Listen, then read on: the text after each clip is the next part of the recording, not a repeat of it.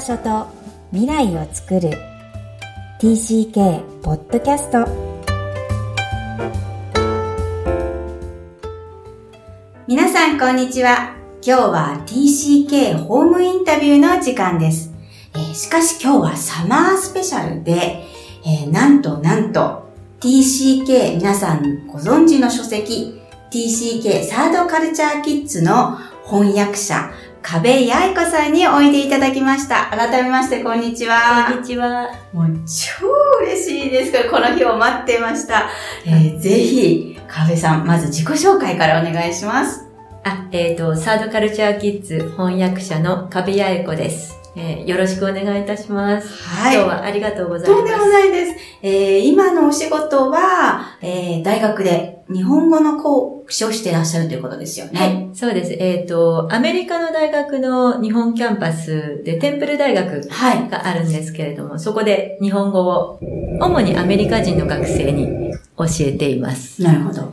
えー、でも実は私はこの本を、うん、えー、何年前だろう ?8 年前ぐらいですかね。うん、あの、紀ノ国屋で出会って、もう目から鱗で大泣きして、えー、この本をむさぼり読んだという経緯から、まさか翻訳をしていらっしゃる方にお会いできるなんて思っていなかったんですが、私自身が TCK でこの本にいるという感覚です。はい。この本を、まあ、訳された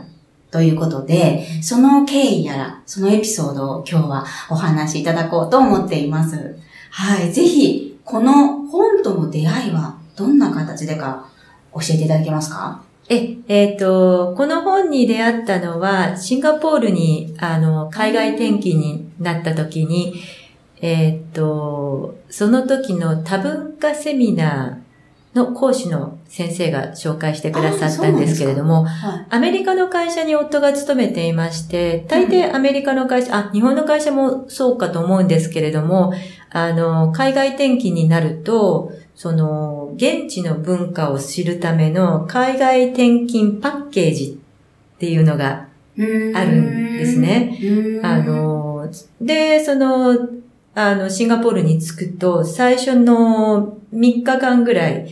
親と子供のグループに分かれて、親は親で、その、心の準備のセミナー。はい、で、子供は子供で、その子供専門のインストラクターが、新しい国についてっていうのを教えてくれて、で、3、3日間、あの、夫婦と子供は別々のところでセミナーを受けたんですね。で、その時にセミナーの講師はフランス人の先生だったんですけれども、あの、サードカルチャーキッズっていう本があるので、これはとても面白いですよっていう英語版の方を紹介してくれたんですね。それでそれを読んで、あの、ああ、そうか、こういうことがあるんだって。まあ、その時は、ああ、面白いな、という感じの感想で、でね、もっと後になってから、それが、あの、深い感情になっていくんですけれども、最初の時は、おお面白い面白いっていう感じでした。これはシンガポールで出会ってるっていうのはね、驚きですね。この中でもシンガポールのいろんなエピソードがありますが、はい八重子さんご自身は国際結婚でいらっしゃるんですよね。はい、そうです。はい。で、ご主人がフランス人の方で、えー、お子さんが？えっ、と、三人子供がいるんだ、いるんですけれども、長男は日本で生まれているので、国籍は、うん、えー、フランスと日本。はい。で、次男はアメリカで生まれているので、国籍がフランスと日本とアメリカ。出生地主義をとっるの、アメリカは国籍が取れるので、で、長、あ、三男はシンガポールで生まれているので、でシンガポールは血統主義で、あの、出生地主義じゃないので、フランスと日本の国籍です。みんな男の子ですね。あ、みんな男の子です。すごいお母さんが、その中で翻訳をされる、そのものすごいエネルギーをかけてられるのかなと思っているんですが。そうですね。その、この翻訳した時というのは自分がとってもとても落ち込んでいて、何もできない時期だったんですね。シンガポールでこう、まあ多文化の中で、あの、いろんな国籍の人に囲まれて、子供の学校、はい、あとは、まあママ友だったりとか、こう、いろんなことが OK。自分と、人と違うことが当たり前。っていう、あの、環境の中でとても気持ちのいい生活をしていて、で、そこでアメリカに戻った時に、やっぱりそのアメリカはやっぱりアメリカ。まあ、どこの国でもそうだと思うんですけども、その国の規範とかその国の文化っていうのがあるので、そこから外れると、やはりちょっとキーな目で見られるというか、それで、まあちょっと、息子が学校でうまくいかなかったこともあって、人種差別的な、小学校時代ですか？そうですね、うん。ことを言われたりとか、いじめにあったりとかして、うんで、、私自身もちょっともうどうしようもできなくて、学校に行って先生と話したりとか、校長先生と話したりとかするんですけれども、なかなか、あの、いい方向に行かなくて、うん、いい方向というのはう。ーん、まあ、いじめというか、が改善されなかったんですね。うん。で、で、まあ、その校長先生も、うーん、ちょっと被害者意識が強いんじゃないですか？みたいなことを私にも、こう、言われて。かなりショックですよね。そうですね。なんかそう、だからちょっと。ですもんね。うん。助けがない状態で、でも、そのシンガポールの時代が懐かしいなっていうふうに思って、でも、もう本当に落ち込んじゃってたので、なかなかこう、気力がなくて何もする気になれなくて、で、そんな中で、こう、なんか日常的にこう、コツコツと作業をして、あ、その時にその本をね、あ、そういえば、あの、文化セミナーの先生がこんな本読んだなって、それを取り出して、よ思い出したんです読み、また読んだんですね。そしたらその時に初めて、もっと深い理解ができて、あその困難とか苦しみの部分がやっぱりこの本でーね、メインですからね。そうですよね。はいで、その多分シンガポールに渡った時にはまだそこの部分がなかったんですね。うんで、そのアメリカに再度帰ってから、そのいじめとか子供のいじめ問題とか文化に馴染めないっていうことを見て、この本の書いてあることが、やっとこう、わーっとこう、スーッと入ってきて、その、それでもう多分そこその時涙が止まらなくなってしまって、あー。やいこさん自身も。そうですねう。んで、ちょっと本読んで、こう、少し、まあ、慰められて、で、これ、でも英語で書いてあるから、こういう思いをしている人って多分きっと私一人じゃないんじゃないかなって思って、日本語に訳そうと。うーんまあ、その時はまだ出版ということは考えてなかったんですけれども、その毎日こう、コツコツ何かを作業に没頭するっていうことが多分、セラピー、自分にとってのセラピーだったのかなって。思います。実はやいこさんのご専門はもともとフランス語でいらっしゃるんですよね。そうなんです。それだけど、英語を訳されるのは、まあええ。もちろんアメリカで大学を行かれたそうなんですが、それでも専門っていう感じはご、お持ちでした？その英語に対して。時は、そうですね、もうその時、あの、その時点でアメリカに3、4年住んでいたので、アメリカに渡った時には英語を全然、あの、英語を話そうとするとフランス語が出てきてしまうっていう感じだったんですけれどもえっと、まあ、アメリカで生活するためには、英語を身につけないといけないかなって思って、まず、あの、大学の語学学校に通い始めて、で、こう、段階的にクラスを終えていったら、まあ、語学学校の最終クラス終わってしまったんで、じゃあどうしようと思った時に、その語学学校の事務の人が、じゃあ、セカンドバチェラーっていうプログラムをやってみたらいかがですか、はいもう学士を、あの、ど終わってるけどね。終わっていれば、うんその一般教養課程の科目は、えっ、と、移行して、あの、3年生から編入できますよ。っていうことで、あ、じゃあ、ちょっと、あの、まあ、英語で何かを勉強すればもっと英語が上達するかなと思って、で、その東村大学の哲学部っていうところに編入して、で、3年生と4年生を終えて、まあ、その、その時にやっぱり読む量が哲学部って多いので、読んだりり書いたりすることがとても多かったので、まあ、鍛えられたのかなって思いますね。話す方よりも多分読んだり書いたりする速度がとても速くなりましたね。でじゃあ、この翻訳訳も苦じゃなかったってことですね。そうですね。多分そうの、んあの、現状自体がそれほど難しい英語で書かれていなかった。哲学からすればね、確かに。そうですね。はい。うんうんはい。えー、じゃあ訳されるときにはどういう、訳したいなと思ってどんなオファーをされたんですか？えっ、とですね、あのーもう、黙々と翻訳作業を続けていって、あのー自分で？自分で、その時はもう全然その出版社とかにも全然、あの、出版のことは考えてなかったので、これは自分のこう、あの、なんていうの、写経のように 何かを書くという作業で心を鎮める。で、その中に内容的にやっぱり心を鎮める要素がたくさん入っていたので、こう、わーっとこう、こう英語で書いてあることを日本語でこう、アウトプもう一ットしていく。回再確認。そうですね。そう心理学的には再確認というんですけど。あそうなんですねはい。そうですね。はいそう、再確で、自分の、まあ、読んだことを自分からこう、日本、別の言葉ですけれども出していって、そうするとやっぱりそうですよね。こう再確認して、き気持ちが落ち着く。うんで、そういう作業を続けていたら結構な分量になったんですね。うんそれで、これはちょっとなんか、出版いけるかなでも私素人だったので、全然、こう、何から手をつけていいかわからなかったんですけれども、はい。まあ、とりあえずその、あの、インターネットで、その、クロスカルチャー、はい。多文化とか、そういうキーワードで、あの、出版社を探して、へえ、自分で探されたんですね。そうですね。それで、何社か、あの、それでその時に翻訳のできたもの、一章分、30ページぐらいですね。と、あと、目次。で、その本の概要ですね。で、自分がどのようにこの本に助けられたか。で、この本を日本の読者に届けたいっていう気持ちを、なんか、ああ。はい。まあ、あの、どうして私動が、ね。そうそう、んこの、モチベーションを書いてモチベーションを書いて、どうして私がこの本を訳して、皆さんに届けたいのかっていうのをこう、まあ、出版社に送りつけたわけですよ。うんで、そしたらすぐにその、3A ネットワークの井上さんから国際電話をいただいて、いや、面白いですねって。これちょっと出版の方向で、あの、考えたいので、社内の、あの、企画会議にかけます。うんっていうことで、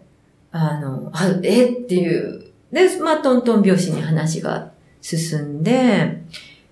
それでまあ、翻訳全部こう、えっ、と、終えて。終える、まあ、それで出版が決まった時点で、まあ、自分の一人終わりじゃダメだなと思って、現著者のルースに連絡を取って、はいい、ろいろな質問をしたんですね。このええ今こういう話があって、あの、翻訳、日本バージョン、日本版がね、出ることになりそうなんだけれども、その、それ面識終わりなんですか？ないです。すごい。いや、もうなんだけどって言ってるわけですね。そうなんです。許可なしでそれ言っちゃうわけですね。もう。えっ、とですね、えっ、と、その時には出版社の方から、あ、向こうに行ってる。版権エージェンシーを通して、現著、現著元のその、えっ、と、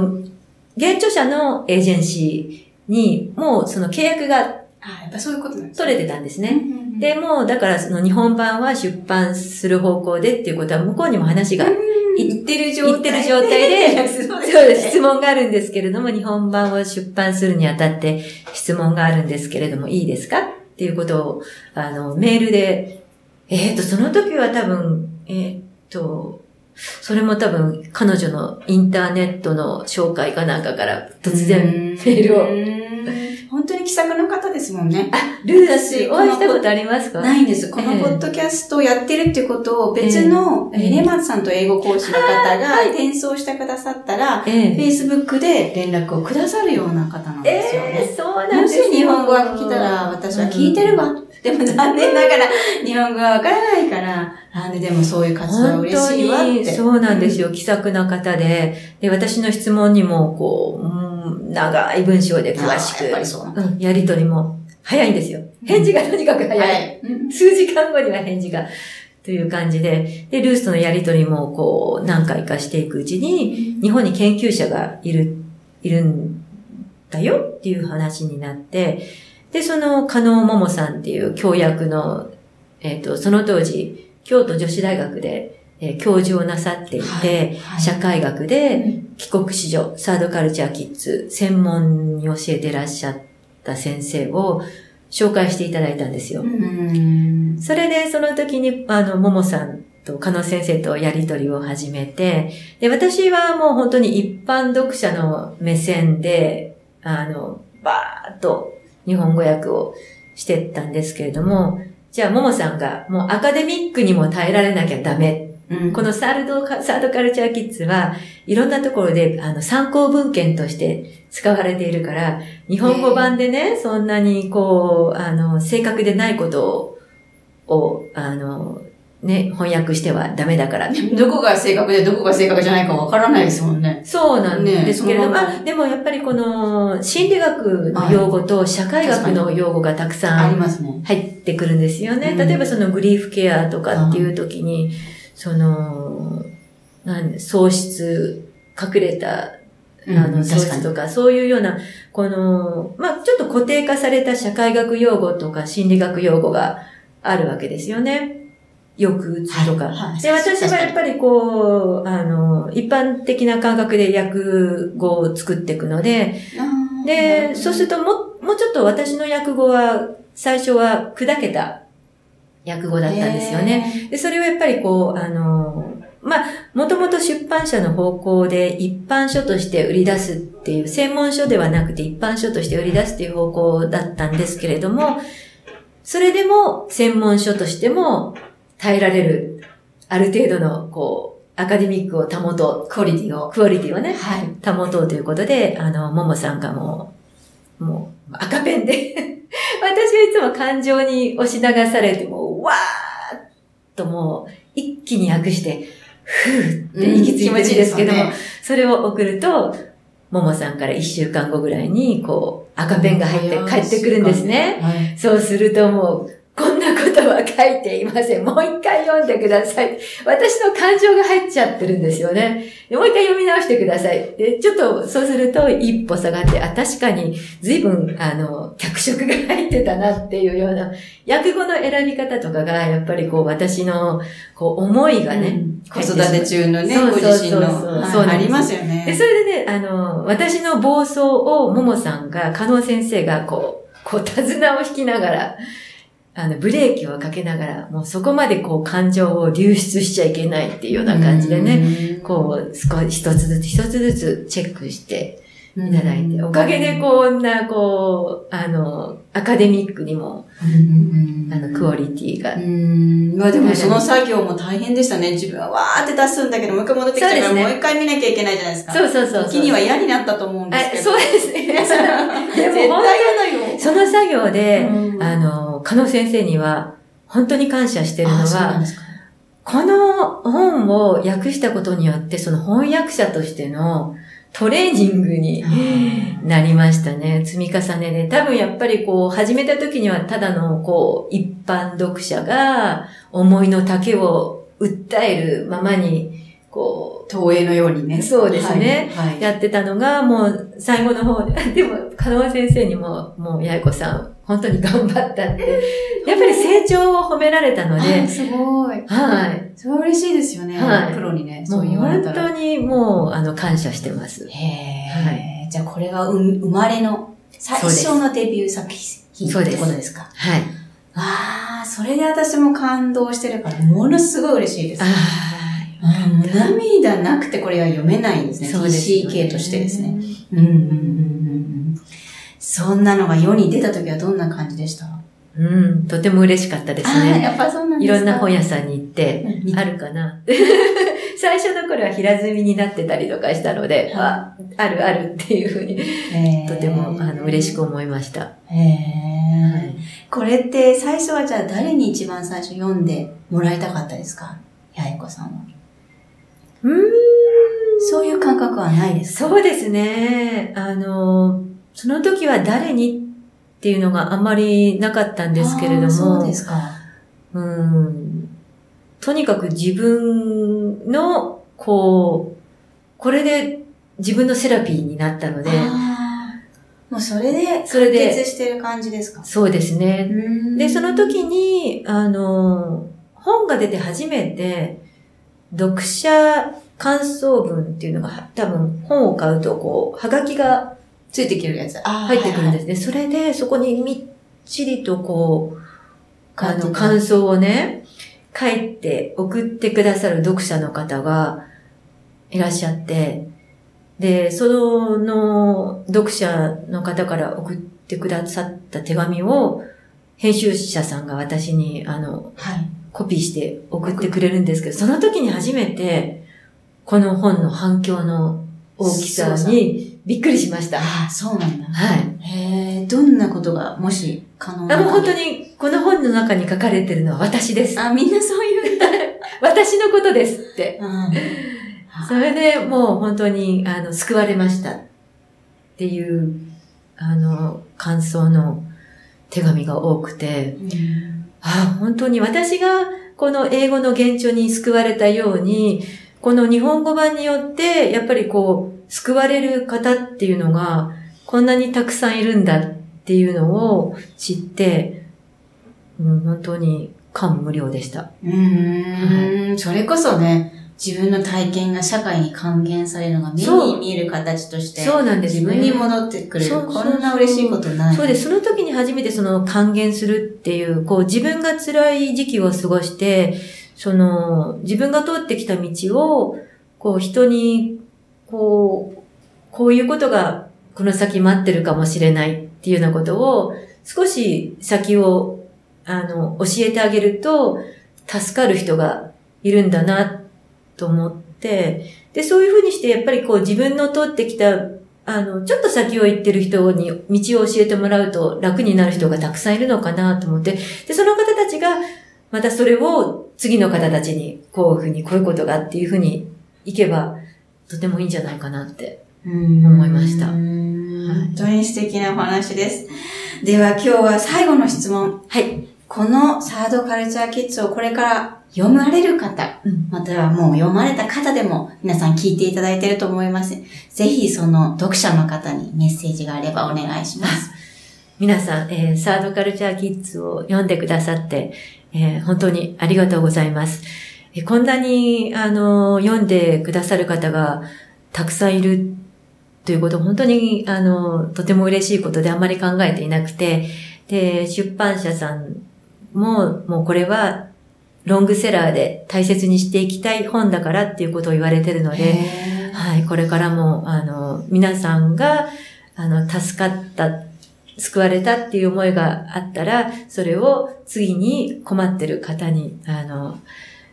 皆さんが助けてあげてください。はい。この本ね、第一版の役所なんですけど、はいはい、えー、実はアメリカでは、英語で版では第3版まで。そうなんです。特にもっと豊富な内容になっていると聞いていますが、はい、そんなのが、えー、日本語訳にされるという噂がありますが、いかがでしょうか、はいそうですね。うん、あの、第3版の中には、クロスカルチャーキッズっていう、この、例えば、まあ、日本でも、日本で生まれ育った外国人とか、その、特に海外生活がなくても違う文化の中で育つっていう、あの、方たちがいると思うんですけども、そのクロスカルチャーキッズっていう、あの、サードカルチャーキッズをもっと大きく、あの、くくったクロスカルチャーっていうコンセプトも入ってくるので、で、それをね、あの、今、えっ、ー、と、新しい改訂版に向けて、あの、動き出したところです。です。はい。それはね、期待できますね。はい。ぜひぜひ、また皆さん、目にすると思うので、期待ください。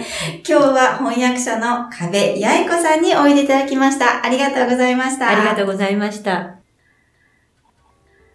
はい。いかがだったでしょうか？本当に念願の、えー、TCK 書籍の翻訳者、壁八重子さんにおいでいただき、とっ